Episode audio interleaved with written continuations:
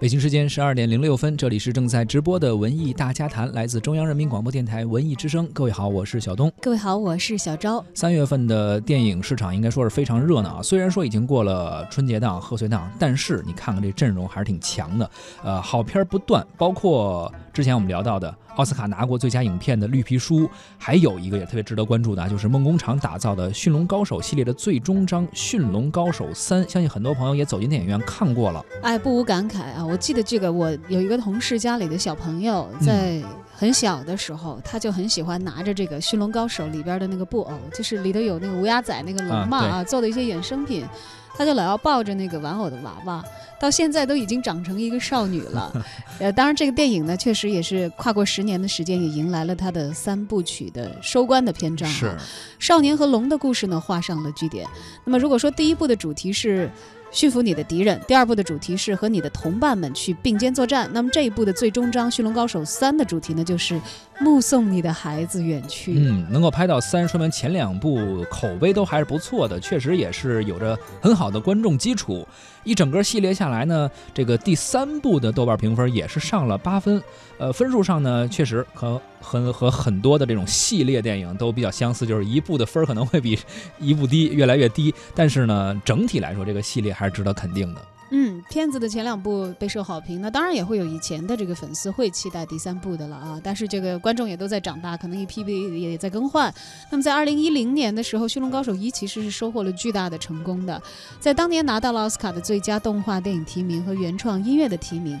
但是比较可惜呢，是这个这两项提名呢分别败给了《玩具总动员三》和《社交网络》。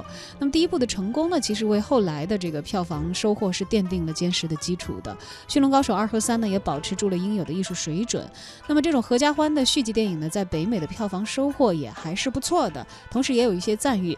但是在二零一九年春节之后的华语电影市场当中呢，面对《流浪地球》和《阿丽塔》的竞争呢，啊，这个《驯龙高手三》其实也不算是弱，在国内上映的六天的时间呢，也拿到了超过二点五亿的票房，还是不错的。我们也通过一段预告片吧，来了解一下《驯龙高手三》。听着，儿子。这里是伯克岛，是我们的家。在那边，在海洋的尽头，有一个龙族的隐秘家园。总有一天，等你长大了，会找到那个隐秘之境。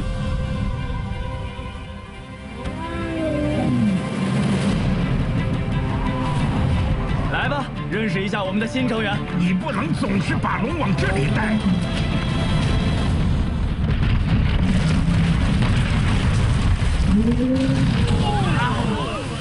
这下可真是呀，棒极了！你发现什么了，哥们儿？又一条夜煞，其实更像是一条光煞。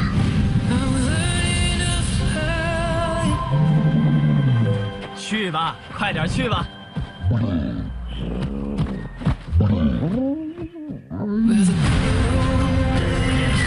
格林魔追来了，船上的笼子足够装下我们所有的龙。这是一个前所未有的强敌，我们必须离开。我决定毁掉这里的一切。梅阿仔，不！没有了龙，你什么都不是了。带着龙群去一个没人能找到我们的地方，隐秘之境就是我们最好的去处。接下来你打算怎么做呢？准备迎战！我们去营救他们。你又带着小鱼仔，没人照顾吗？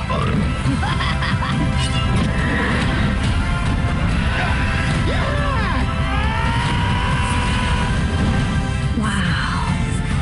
真的有隐秘之境。你总是让我刮目相看。走吧，美亚仔，是时候了。瞧瞧是谁来了！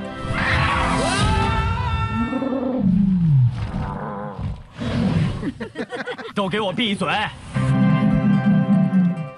这段预告片呢，就是来自《驯龙高手三》，听着还是挺热闹的啊。这一部和前两部呢，在故事上有一些不同，最主要的不同是引入了龙的爱情故事，梅雅仔的戏份呢也随之是大大增多。一只龙毫无章法的求爱技巧，让观众啊看完之后觉得，哎，这个卖萌的情节还挺买账的。情窦初开却不得章法的大型生物啊，确实还是挺可爱的。因为是龙，所以整个传情和交往的方式都显得比较原始直接，呃，包括有一些动作啊，有一些表情啊。啊，都是挺原始的。这个设定呢，首先让在视觉上感觉挺挺有意思、挺漂亮的。一黑一白两条龙在极光和云海里翻腾追逐的画面也挺美的。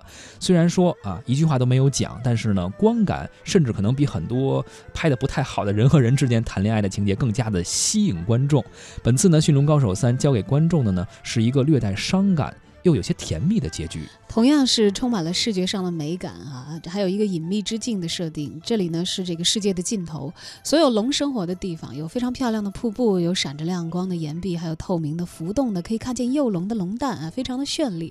总之呢，有几段的视效和场面是硬性指标超级过关的。是，其实这在一定程度上呢弥补了，确实是有一点薄弱的情节。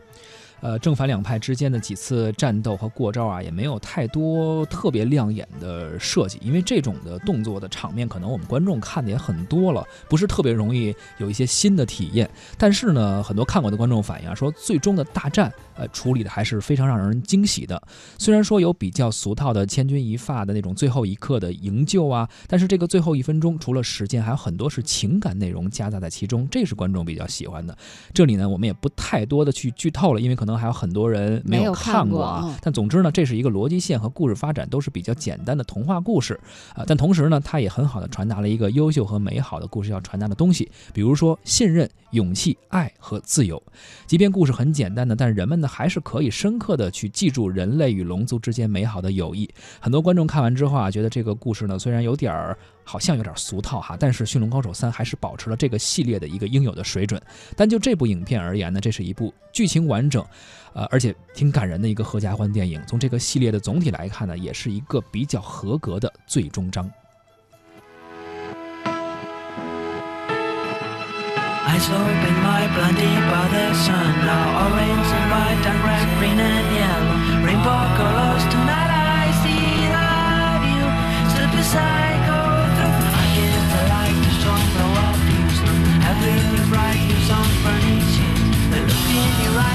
fall.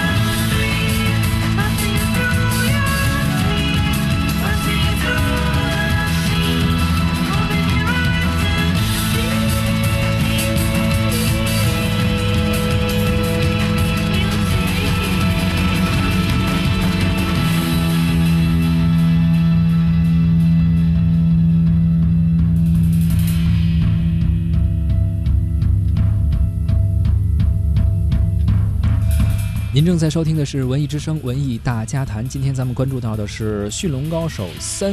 在节目开始的时候，我们听到了一段预告片啊，是中文版的，其中有一个声音可能大家比较熟悉，来自青年演员刘昊然。而这次呢，在《驯龙高手三》当中呢，为主角小格格配音的就是青年演员刘昊然，这也是他第一次为动画片配音。呃，而他本人来说呢，对于他自己和这个里边的主角还是有这么一个呃相似的成长经历的啊，他也了解，也也说过自己也是之前从一个学生，然后逐渐成长为一个演员，也是有这么一个过程，而且最早。他在刚刚来北京上大学的时候，说他就看了第一部的《驯龙高手》，当时他就非常喜欢里边这个主角，没想到啊，自己九年之后还能够为他配音，这也是一种巧合。对，我觉得可能这个小朋友们这个都会比较喜欢《驯龙高手》里头的角色啊。我是看过他第一部，因为这个。像年轻的男孩，你看，其实有很多相相似的设置。这个小格格是驯服了一条龙，是，而且是龙中的这个佼佼者。你看，像《阿凡达》里头那个，这个成长成为英雄的那个男主角，也要驯服最难以驯服的一个巨大的一个飞行的一个巨大的生物啊。对，其实都有这样的一些相应的设定。那么在这个采访当中呢，刘昊然也透露说自己配音的时候呢，有很多有趣的事情。那么首次配动画片呢，自己也觉得既惊喜又刺激。为了让声音更贴合角色呢，配音的时候他也是。手舞足蹈、连蹦带跳的，而谈到其中最最难的，他觉得一场戏啊，说是大结局的那一段，因为进棚先录的大结局，再去配的其他的情节，所以对于情绪呢，其实拿捏上可能刚开始进入状态的时候不是那么的心里有底啊。所以在发布会上呢，刘昊然也分享了他为《驯龙高手三》的主角小格格配音的时候所遇到的一些事情。呃，对，其实那个配音的过程就是呃。那是花絮，然后真正配音的过程比刚刚夸张很多，还有就张牙舞爪一些，就是张牙舞爪的。因为大家知道，就是每个人，因为呃，小格格在在整个电影里边，它有很多，比如说飞翔的场面，然后打斗的场面，然后以及很多喊叫的场面。其实那些声音，它其实不并不是说我站在这里不动我就能配出来的，它必须要配着你的肢体的语言一起就。就我一直举一个很简单的例子，大家拧瓶盖你拧使劲的这一下的这个声音，和你平时说拧这个声音声音是不一样的。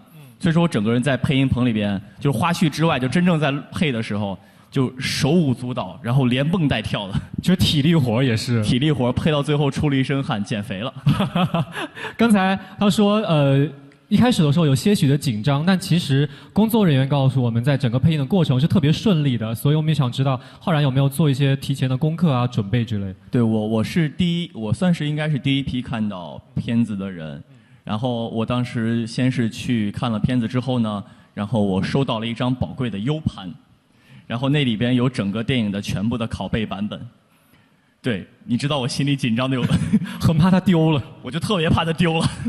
然后回到家之后呢，就是因为我有自己的呃台词本，然后之后回到家之后就要看 U 盘里的东西，然后看每个片段，然后看每个自己台词的地方，然后记住它大概有多少秒钟，因为这个其实是最麻烦的，就是你必须要严格的按照整个动画里边角色的口型来进来确定进入的时间。嗯。对，然后这个是配起来比较花费时间的一件事情。哦，所以提前你就在家做好了所有的准备，呃，我认为的所有准备。啊，所以现在那个那个硬盘还好吗？还在吧？我当天就还，不是我那个配音当天就还回去了。哦，那就我们就放心了哈，我们的拷贝不会有问题了。对，那个 U 盘你知道，就是我我我是一个，就是感觉我。拿那 U 盘那一刻起，我都有被迫害妄想症。然后回到家之后呢，我本来要把它插在我自己用的一个电脑上。嗯。插上，在准备放上去的一瞬间呢，我一想，不对，我这电脑平时打游戏啊什么的，我说这电脑里边万一有什么黑客、木马呀什么乱七八糟的东西，我说不行，这要万一再被人给盗走了，我就打开了我一个新买的笔记本电脑，然后打开它，把它系统重装好之后，把 U 盘嗯放了进去。哇，你看多么的细心，有因为就特别怕。特别怕会会出问题，还好现在一切一切都 OK。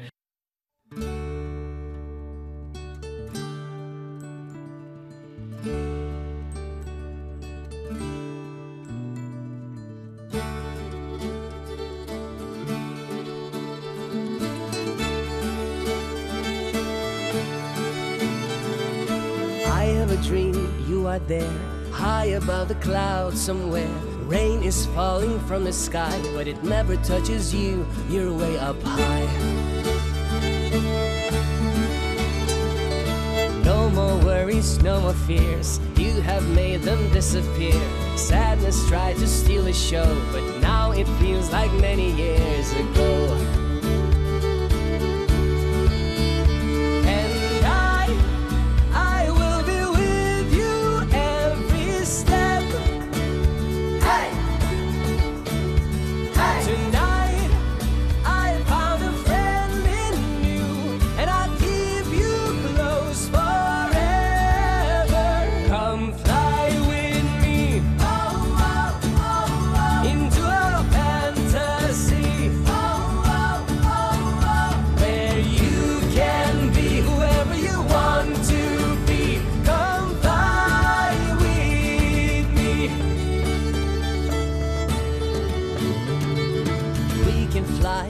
Day long. Show me the world, sing me a song. Tell me what the future holds. You and me will paint it all in gold.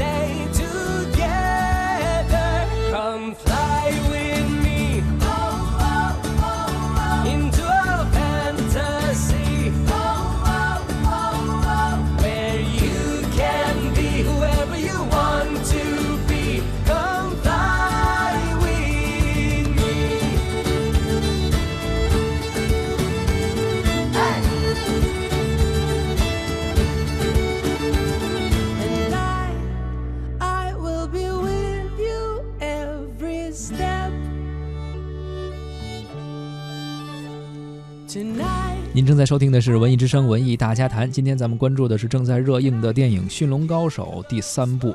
而关于这一部的主题啊，其实很多观众看完之后说，它诠释的是人和宠物之间的终极关系，好吗？这养一只龙的宠物啊，说阐明了宠物是人的朋友，而不是附属品。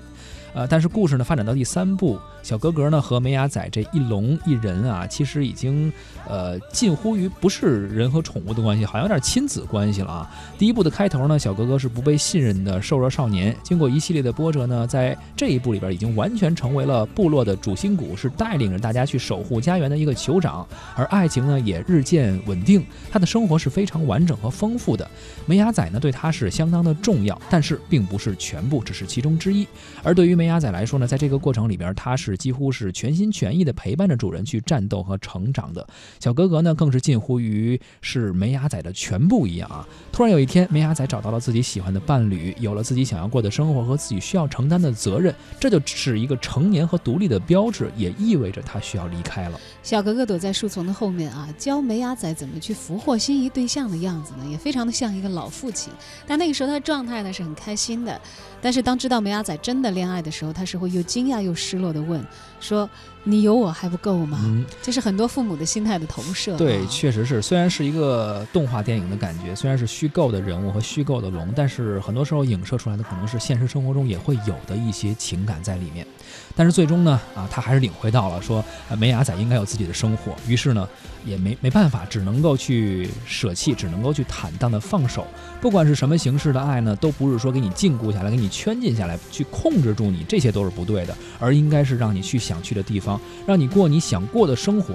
分开呢，也并不意味着说，呃，可能另一方就变得很凄惨。其实我们都会有彼此更好的生活、更好的自由、更好的选择，而且有一天可能还会重逢嘛。对，这其实就是可能成长的意义。我们已经从各种的文学作品也好，或者是这个一些节目啊里头也好，或者是这个艺术作品里头也好，就是可能人生你要面对很多分离的过程，而这个与子女的这个分离的过程，可能是人们最普遍体验的一种。而在这个片子里呢，他给他具体的画到了这个小格格和他的亲爱的龙身上。是的，而且你看这个电影的名字虽然叫《驯龙高手》，它这种驯呢，其实好像是一种教育哈，但其实它这个教育不是一种说教，它好像是把一种爱、一种感情作为这种教育和训练体系中的一个最高明的训练方式。这是世间呃所有关系中最稳定的一种情感联系。他们可能通过长期的并肩作战呀，或者这种生死与共啊，能够建立起来一种共存感。